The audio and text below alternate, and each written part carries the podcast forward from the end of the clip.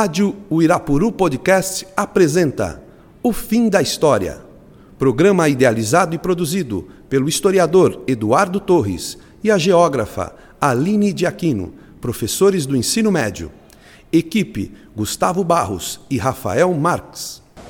Vocês renasceram, me descobriram, pegaram-nos sem roupas, não falávamos o seu idioma, tomaram para si nossos tesouros, natureza, mulheres, ouros. Envelhecer e apodreceram cultura economicamente. E o que irão fazer agora? Voltar a explorar o novo mundo? Mas vocês levaram quase tudo. Diferente do passado, agora estamos ditos igual a vocês e falamos seu inglês, francês. Lembram os seus livros, eles dissemos. Teu Joyce não é melhor que nosso Guimarães. Vou falar com toda franqueza. Me desculpe, mas a tua revolução foi burguesa. Mas apesar dos pesares, nesse lugar ainda tem glamour e elegância. Faz com que muitos de nós sonhem e fiquem cegos de ganância. Assim como as companhias de comédia arte italiana, o sonho era chegar em Paris. O sonho do domingo do pé descalço é jogar no Barça, Real, Mila, PSG, Chelsea. Ele não estuda, se dedica apenas ao futebol, mas da peneira, que é pouco diferente do tráfico negreiro. Só saem alguns dentre os milhões que voltarão a andar com os grilhões. Iludida corrida fácil, o trabalho era dar. De primeira incitei, chorei, mas depois dei. Estou presa em um hotel. Cansei, pensei em regressar, mas fiquei. O sonho de toda travesti é entrar ilegal no teu país para se prostituir. E será pior lá? Prefiro estar bem, merci. Hoje eu sou o menino, sou a puta, sou o travesti. Aceitei o seu jogo, estou aqui com as pernas abertas, dentro das suas regras, querendo competir. Mas o macaco. que veio para te distrair. No teu estádio, na tua boate, no teu teatro. Me deram apenas a bola, então eu tive que roubar a caneta. Rasguei a bola e batida com a escopeta. Não foi você que explorou, não foi eu que sofri, eu sei. Mas eu e todos os latinos americanos pagamos. E você não, então fecha o bico, já acabou a hora do show. Pediram tanto capital emprestado e não pensaram. Depois dos grandes pensadores, até antes de Cristo e hoje em crise. Pega esse troféu simbolizando as igrejas, os castelos, devolva-nos aquela mesma matéria que nossas terras foi tirada por escravo, escravo que hoje faz seus tênis, que esta retorne a Minas, mesmo que Minas não exista mais. Esse troféu será exposto no boteco da periferia, ao lado dos times várzea, pois é assim que entendemos o Islã. A poesia oral rígida com sangue ressignificou os aristocráticos sarau e mudou para as ruas, para os bares, para roqueiras, ao ritual. E se quiser a literatura viva de volta para cá, terá que ir batalhar lá com os espíritos herdeiros dos bantos, dos incas, dos maias e dos guaranis.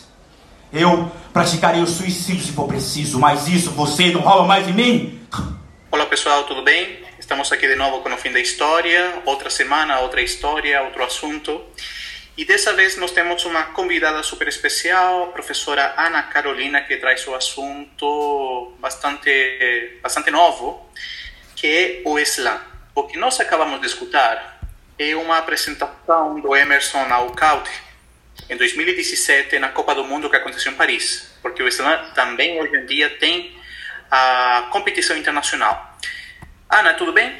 Tudo bem, boa tarde. Também estamos aqui de novo, né, com a Aline, que faltou a semana passada, né, se ausentou. Olá a todos os nossos ouvintes. E com o Eric, novamente aqui, que ele sim, né, estava presente na última aula que nós tivemos aqui sobre saúde mental. Tudo bem, Eric? Olá, pessoal, tudo bem? Eu entreguei até a tarefa da aula passada, viu, Edu? Então tá tudo certo. Isso, só calculando o presente, né? O próximo, duas horas mais. Exatamente. É, isso mesmo. Né? Cuidar de nós. Aline, você quer abrir o assunto? Abro. Então, hoje a gente convidou a professora Ana Carolina para trabalhar um pouco sobre o Islã, né? Esse, esse acontecimento poético que no Brasil é, um, é bem recente, né? Então, Ana, é, fala pra gente um pouquinho o que, que é o Islã.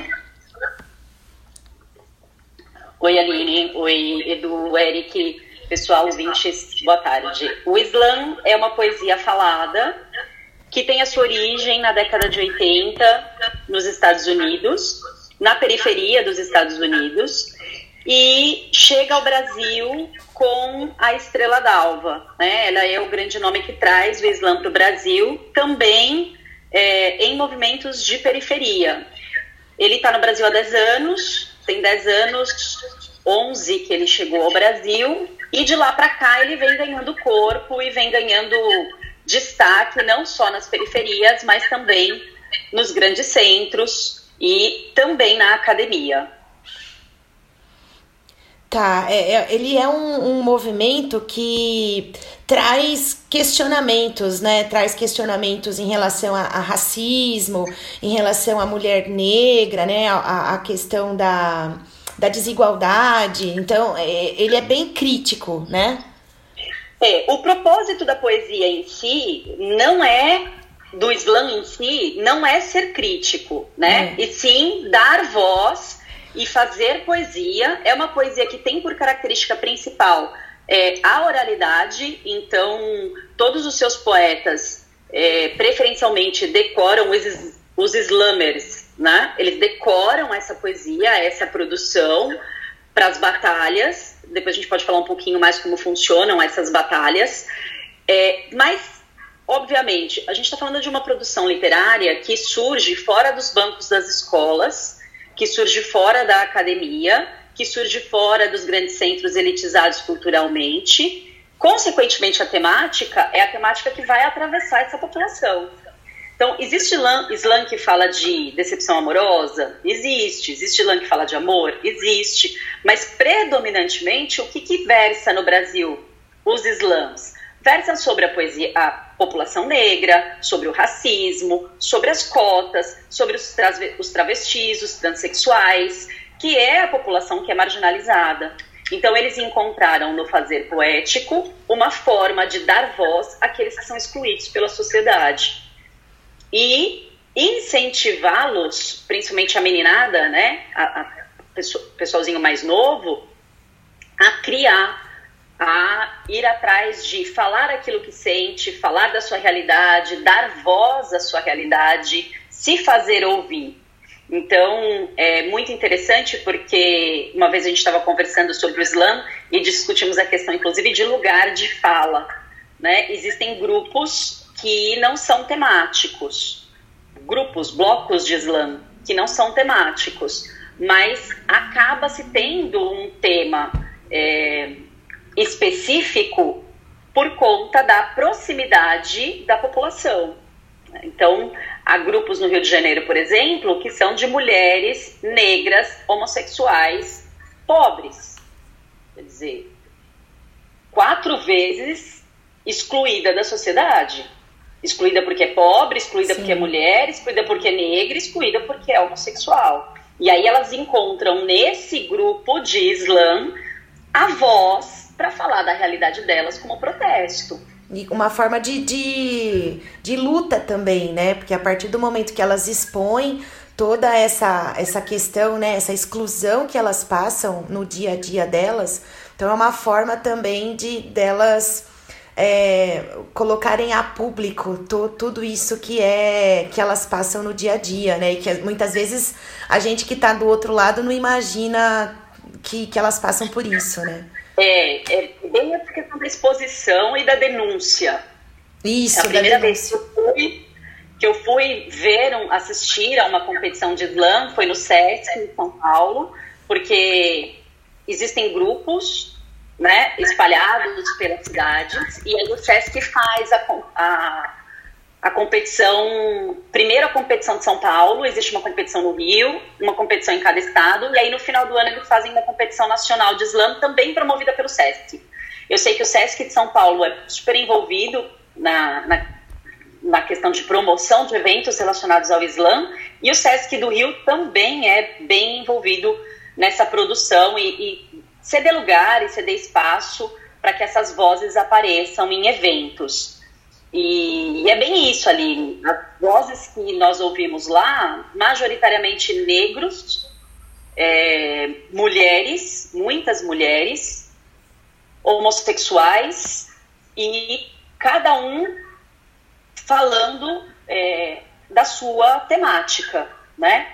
Tem inclusive um poeta que é surdo. Olha e mudo, deficiente auditivo é, e mudo, que é poeta de slam. e na, na final do Brasil, em dezembro, no domingo, que era a grande final, ele declamou a sua poesia em Libras. Nossa, que legal. É, muito, muito legal.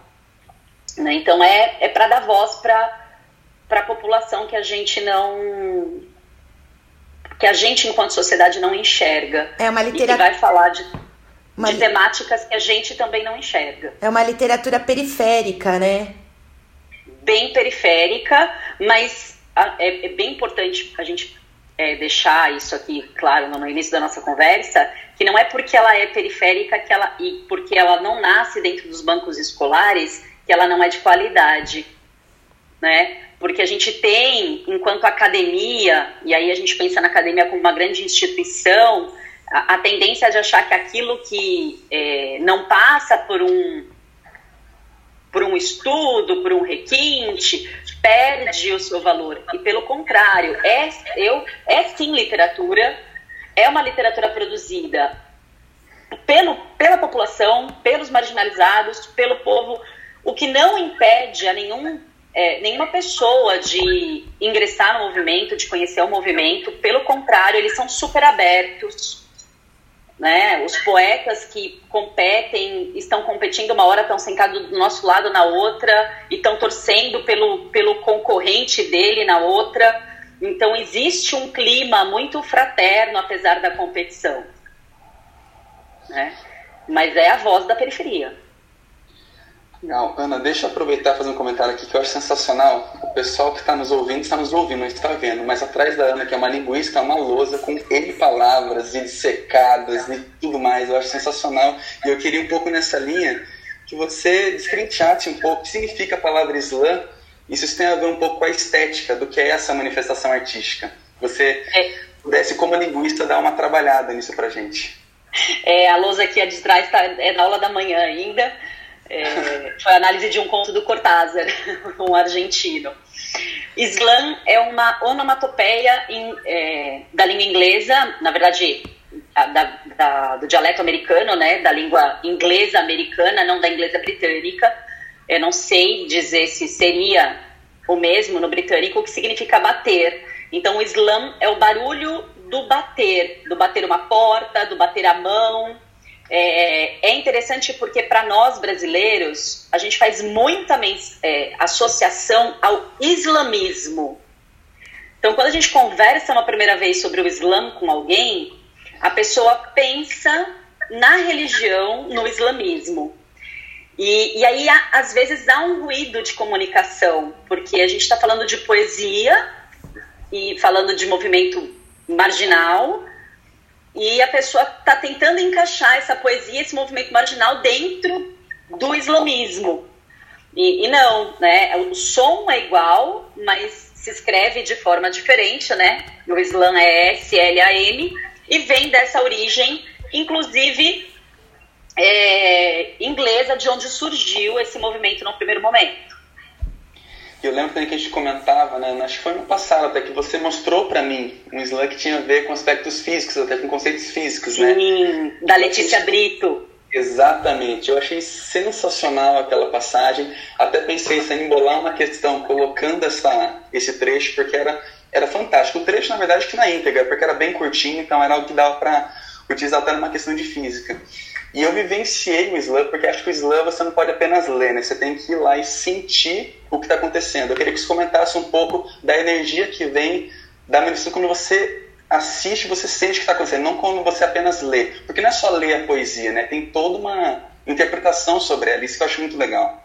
Sim, é a poesia performática, né? É, a poesia do Islã ela não surge para ser lida e é importante a gente falar isso. É um gênero oral por excelência ele é transposto para o papel no segundo momento. Existe um movimento é, em São Paulo, no Rio, desse, desses grandes grupos de slam. Em São Paulo a gente tem o Só Falar, a gente tem o Slam da Guilhermina é, e outros grupos que se reúnem de fazer uma compilação dessas poesias e publicar. Tem um livro public, tem vários livros publicados. Um, dele, um deles é o Querem Nos Calar, que são só poesias feitas por mulheres, né, é, que participam desses movimentos. mas não dá para a gente ler. Quando a gente lê o slam, a gente perde exatamente esse clima, né? Existem muitos vídeos disponíveis na internet sobre slam. A TV Cultura tinha um programa chamado Manos e Minas, é, que é interessante para a gente conhecer um pouco do gênero, mas a gente perde em termos de emoção. Para a gente ter uma ideia da emoção, teríamos que procurar nas redes sociais é, as páginas do SESC, por exemplo, que veicularam ao vivo as competições. Porque como funciona? É, cada poeta ou cada slammer se inscreve nesses pequenos grupos, geralmente se encontram uma vez por semana. Essas declamações são feitas sempre a céu aberto e sempre aberto ao público. Né? E as pessoas, depois de um tempo, é, começam a virar é, parte daquele grupo como espectadores. E existe uma batalha. E como é essa batalha? O poeta já chega com o poema dele pronto. Existe uma chave de competição, como a gente faz nessas competições esportivas. E aí são cinco notas eles, eles, declamam três vezes com cinco jurados. Dispensa-se a maior e a menor nota. E aí as três no meio soma-se para ver quem vai para a próxima etapa. Isso dentro dos próprios slams e depois os melhores vão competir no slam de São Paulo, por exemplo, representando o seu grupo. E aí o melhor de São Paulo, os melhores de São Paulo competem no Slam Brasil, também representando, né, o seu estado. E aí a melhor, que o ano passado foi a Kimani, no fim de 2019, representa o Brasil na Copa Mundial de Poesia Falada, na França. Que bacana, tem todo E é experiência mais sensacional. Eu presenciei, eu vi online esse ano, né? Por conta da pandemia, ela foi online e tem gente do mundo inteiro. Então, teve slam em chinês, em japonês, em italiano, é, em espanhol. E, e, as pessoas vão competindo e esse slam é traduzido, é, passa a, o poema na língua materna, em francês e em inglês. E aí os jurados dão nota. É, é bem interessante essa questão dos jurados, que foi uma das coisas que mais, é, num primeiro momento, eu perguntei o que seriam, como seriam esses jurados. E aí eu descobri, indo ao Slam de São Paulo, que foi o primeiro que eu fui, foi a final em São Paulo, no Sesc, que os jurados são escolhidos na hora. Olha que legal. Da própria plateia, estão, né? É, da própria plateia. As pessoas estão sentadas para assistir e aí a organizadora, no, nos dias que eu vi foi a Estrela Dalva e o, o Emerson, né? É, eles estavam os dois juntos é, e aí eles passavam perguntando: você tem relação com alguns poetas que está competindo? Aí a pessoa respondia se sim ou não. Se sim, já estava fora. Se não, você quer ser jurado? Ah, eu quero. Aí pega-se cinco jurados, eles têm as plaquinhas com notas, e aí faz a calibragem desses jurados. Então, como que é feita essa calibragem? Um poeta que não está competindo naquele momento, que já ou não foi classificado para aquela etapa, ou já não está mais na competição, é chamado, sorteado lá na hora e declama o seu poema. E ao mesmo tempo, todos os jurados levantam a nota sem um critério pré-estabelecido do que está sendo julgado ali. Então, é exatamente o que toca. Como aquela declamação, aquela performance te toca.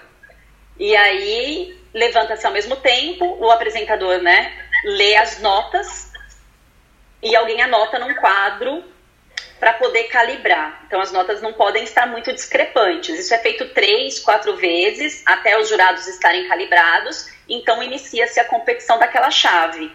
Em cada chave trocam os jurados. Olha que interessante.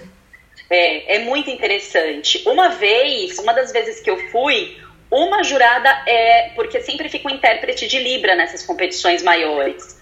Né? O SESC é, e a própria organização colocam o intérprete de Libras. E em uma vez, uma das juradas era uma leitora de Libras.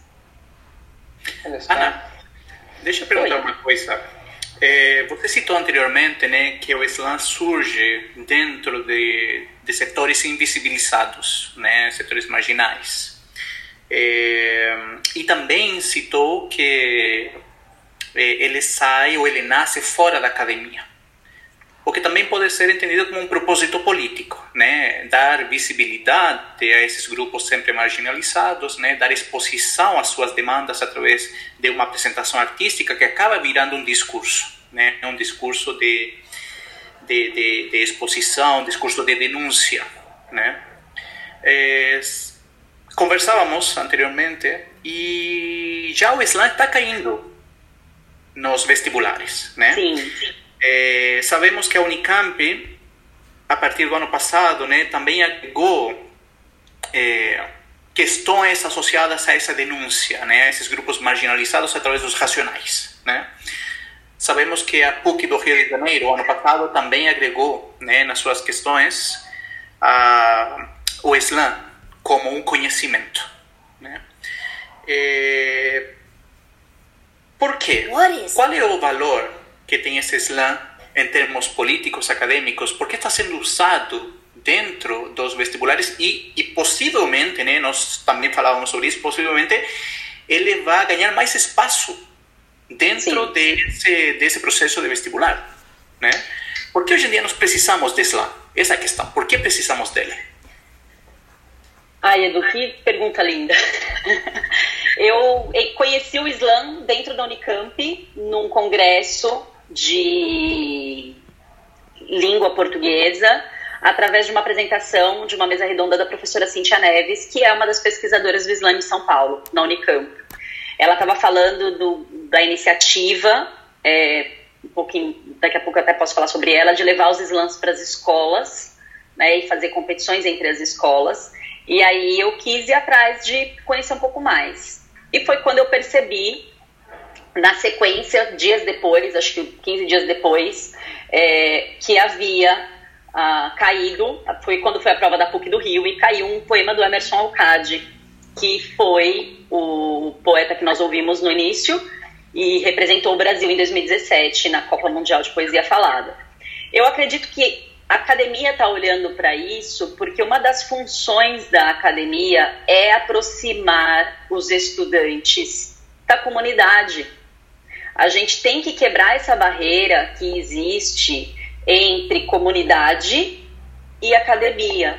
Então, quando a Unicamp traz para dentro do vestibular dela os racionais, traz poemas como o poema do o útero do tamanho de um punho, né, que foi é, uma das questões da segunda fase, e ela ou Maria Carolina de Jesus, que esse ano tiraram agora por conta da pandemia, mas já anunciaram outro nome para o ano que vem. Também importante aí dessa li, li, literatura marginalizada é exatamente mostrar para a população, para nós, que isso tem validade e que a gente precisa reconhecer, a gente precisa ouvir e precisamos principalmente adquirir consciência de que esses problemas sociais existem. Porque não são um problema daquela população. Eles são um problema da nossa sociedade e nós fazemos parte dessa sociedade. Né? Só que como a gente vive dentro dos nossos carros, dos muros da nossa comunidade, é, a função da academia é olhar para isso e mostrar isso para a população, quebrar essa barreira. É você quebra aquela barreira de cultura oficial escolar letrada, né? Então você Exato. passa a ter um letramento de resistência dessas pessoas, né?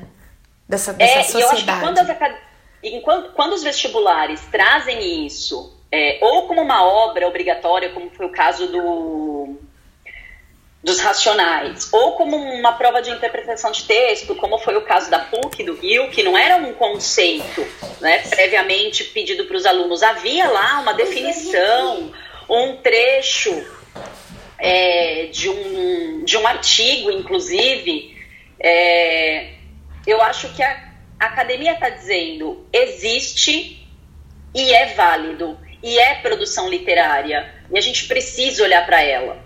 Né? Então desmistifica um pouco essa ideia de que cultura só é válida se for feita por uma elite cultural previamente estabelecida. Que literatura só é válida se for grandes clássicos o que não invalida a qualidade dos grandes clássicos. né? Mas a gente precisa quebrar essa lógica que foi criada por muito tempo de que reconhecer o popular como manifestação cultural é, faz com que a gente dê menos valor para os clássicos. Não, a gente pode reconhecer o popular como manifestação cultural e a gente pode conhecer os clássicos também como uma manifestação cultural. Tem lugar para tudo, é, é, cultura e a gente precisa conhecer de tudo. Então, acho que é, chancelando isso pelos vestibulares, é, na nossa sociedade isso ganha uma importância cada vez maior.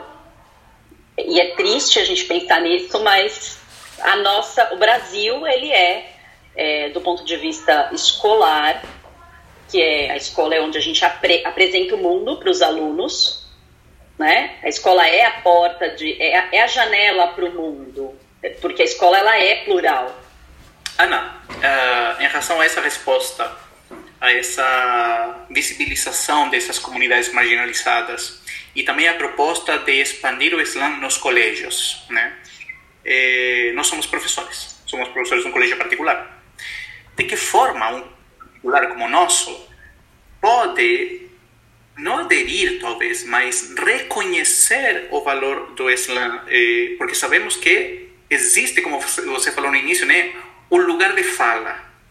Não vou entrar, não entraremos nessa discussão do lugar de fala, porque não temos para isso, temos opiniões que são às vezes eh, mais problemáticas, né, mas são opiniões válidas eh, havendo esse lugar de fala, havendo essa necessidade de denúncia, havendo essa necessidade de visibilização, como um colégio particular pode se engajar, se engajar eh, numa, numa política ou na, na, na, no esforço do Islã?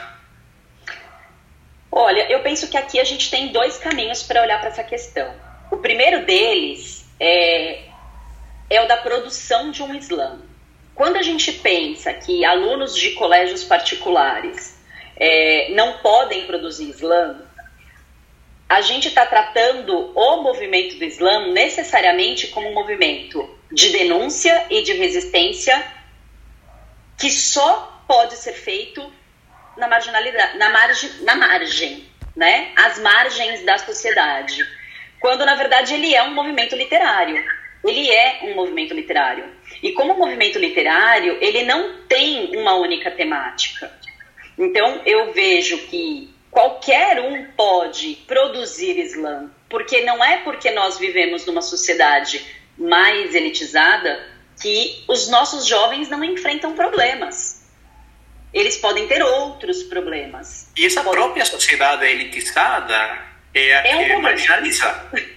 Exatamente. Que aí é o outro lado, né? Então a gente tem o lado da produção. Ah, será que o menino não pode falar sobre preconceito porque ele não é negro? Ele não pode falar sobre pobreza porque ele não é pobre? Entra na questão do lugar de fala que não daria pra gente debater muito aqui, né? Porque acho que é um programa, ou talvez mais que um só, para a ideia do lugar de fala. Mas eu acho que existem questões que os nossos, que os nossos meninos podem se apropriar para falar dentro da realidade deles, e eles também podem olhar para essa realidade que não é a deles de forma crítica e falar sobre qual é a responsabilidade dele perante essa sociedade. Então, a produção vai por aí. Por outro lado, existe também a questão da leitura, da apreciação, do reconhecimento dessa voz essas vozes que estão no Islã, elas são vozes que precisam ser reconhecidas. Então, quando a gente traz a problemática como apreciação literária para dentro de uma escola, mesmo que a gente não se proponha a fazer uma oficina de Islã, mas só para análise literária, nós estamos validando e chancelando essas vozes que merecem ser ouvidas e conhecendo um olhar que a gente não vai ter. E a literatura serve para isso também, para humanizar. A literatura serve para humanizar. Então eu posso ouvir várias pessoas diferentes, de lugares diferentes, que trabalham com a mesma problemática sobre óticas diferentes, mas há uma linha condutora desse problema. Então, o que, que a gente pode se humanizar, reconhecer né, a fala do outro, o direito de, de voz do outro, pensar criticamente sobre aquilo, o que leva aquele outro num tema livre a falar exatamente sobre aquela problemática. Ou mais, o Eric teve a oportunidade de visitar, é, de, de ver um slam, que é uma sensação única, é único e é absolutamente é, é uma catarse. Não, e mesmo é estando no, mesmo estando num colégio particular, nós temos também a questão eh, talvez não econômica, mas a questão de gênero. Sim, temos a questão de gênero. A gente tem uma questão, é, inclusive entre eles, de segregação. A Sim. sociedade segrega. Exatamente. Mesmo entre seus iguais, a sociedade segrega. Né? Então, é, é dar voz como produção e é reconhecer a validade daquela voz que surge da, da, da periferia como é, válida. Inclusive porque esses meninos que fazem slam são de uma riqueza. O poema que o Eric se referiu, Física Aplicada, que é feito pela Letícia Brito, ela é uma carioca. Ela usa os conceitos de física para falar de, uma bala perdida. Um monte de coisa. Sim, é, é lindo, é lindo. É de uma sensibilidade absurda e de um conhecimento físico também impressionante. Então é muito bonito. Como é literalmente transversal. É arte, conhecimento, com luta, com grito, com silêncio, é tudo junto. Então, é o que a Ana falou, uma catarse mesmo que vai te movendo, é muito legal de ver e de presenciar é isso. Pessoal, é adivinha. Cronos falou mais alto, o tempo acabou. E acabou, né? E lamentável, porque a conversa está ainda, ainda crescendo quando já temos que terminar nosso encontro com a professora Ana Carolina sobre slam. Eu gostaria muito, Ana Carolina, que você pudesse retornar em outra oportunidade. E nós sabemos que dentro do colégio nós temos uma jovem poetisa, né? Sim, temos. Dessa, de, uma, de uma apresentação mais, é, mais prática, né? Podemos convidá-la? Vamos, eu tenho certeza de que ela participará com, com muita alegria. E ela, inclusive, participou de Slam já. Pois é, né? A gente não vai dar o nome dela, mas a gente pode preparar uma surpresa aqui, já que estamos cada um no seu cantinho, talvez a gente poderia trazer ela para para, para, para mostrar desde o olhar do adolescente, né? Para olhar, para, para, para mostrar desde o olhar daquele que pratica o Islã, né? Essa o que nós aprendimos hoje. Ana Carolina, muito obrigado por ter aceitado nossa, nosso, nosso convite, nossa invitação. Aline, muito obrigado. Eric, muito obrigado. Eu que agradeço pelo convite e pela oportunidade de falar um pouco do Islã, que é uma das minhas paixões agora. Ana, você sabe qual é o nosso e-mail? Oi? Você sabe qual é o nosso e-mail? Hum, não. Você viu? Ninguém nos escuta, gente. Temos que achar algum meio para que o pessoal nos consiga escutar, pessoal. Talvez a voz bonita do Eric possa convencer o pessoal para nos escutar. Eric, qual é o nosso e-mail? Pessoal, nosso e-mail para qualquer crítica, sugestão ou apenas um bom comentário, né? O fim da história, tudo junto, sem acento, arroba colégioirapuru.com.br Pessoal, muito obrigado, valeu. Obrigado, gente. Obrigada. Sensacional, gente. Até mais. Até mais. Se prova, senhoras e senhores, a resistência de um peito se uma bala o atravessa. A não ser, é claro, que haja um colete à prova de balas. Mas qual criança que vocês conhecem que volta da escola às três da tarde portando colete à prova de balas?